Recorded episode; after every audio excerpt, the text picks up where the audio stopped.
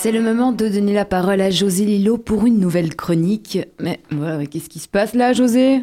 Tu m'as l'air absent. Hey, José euh, Non, rien, là, je, je réfléchissais à ce qui se disait. Je me demandais si la résurgence de la pratique de l'art participatif ces dernières années dans les productions culturelles avait un lien avec euh, cette sorte de déclin des démocraties qui se traduit par le fait que les abstentionnistes sont progressivement devenus en Suisse, et pas qu'en Suisse, le plus grand parti politique, si on se réfère aux statistiques fédérales, et que l'ambiance est plutôt farniente de manière générale, et surtout en matière d'écologie.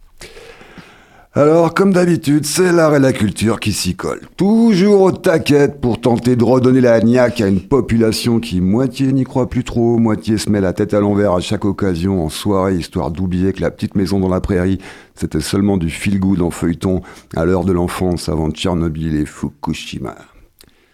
Et voilà que pour tenter de ranimer une société relativement sceptique et désenchantée, pour lui redonner du sens et de l'entrain, on lui promet l'œuvre participative où tout un chacun, chacune pourra apporter sa contribution et devenir à son tour, l'espace d'un instant, ensemble, l'artiste. Ça ressemble quand même furieusement comme deux gouttes d'eau à la promesse d'un politique qui vous assure qu'il se présente aux élections, c'est uniquement pour pouvoir porter votre voix et que sa politique, une fois qu'il sera élu, c'est vous qui la ferez.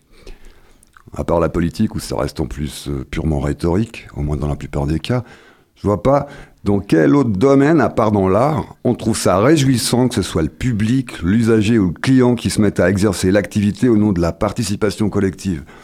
Il y a bien les caisses en self-service de la COP ou de la Migros, où le principe de la participation du client est sollicité pour qu'il fasse tout de même le travail du caissier ou de la caissière à leur place et qu'il participe collectivement à l'allègement des charges salariales de l'entreprise et à l'optimisation des effectifs en personnel, mais sinon je vois pas. Par exemple, je vois pas vraiment d'avenir dans des restaurants participatifs où la cuisine serait faite par des gens dont le seul mérite serait d'être des brels en cuisine.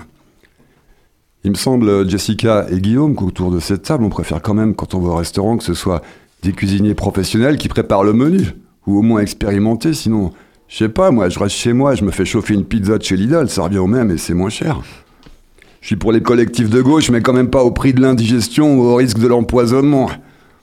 Dans le même ordre d'idée, si je vais à un concert de Nick Cave, c'est pour le voir et l'écouter chanter lui. C'est pas pour me retrouver à écouter sur scène des gens tirés au sort dans le public m'interpréter en mode karaoké le répertoire de Nick Cave au nom de la lutte contre l'exclusion de la dimension horizontale de l'art pendant que Nick Cave applaudit dans les coulisses. Euh, si je dois me faire opérer du genou, j'aime autant que ce soit par une ou un chirurgien et pas par des fans de Dr House. Même si ça leur fait plaisir et que ça leur met des étoiles dans les yeux à la simple pensée de pouvoir enfin charcuter en vrai. Si mon ordinateur plante et que je sais le réparer, je vais quand même pas m'abstenir de le faire au prétexte que c'est pas intéressant et que c'est complètement dépassé si c'est moi qui le répare, mais que si je suis conséquent par rapport au principe démocratique que je dois faire réparer mon ordinateur par des gens qui sont persuadés qu'il y a des lutins dedans. Non, allez, soyons sérieux deux minutes là. Moins on a de pouvoir sur nos vies, plus on nous propose de l'interactivité, de la participation symbolique, des consultations citoyennes. Mais infléchir le cours des choses dans la réalité. Voilà ce qui jusqu'à présent est la plupart du temps absolument hors de portée.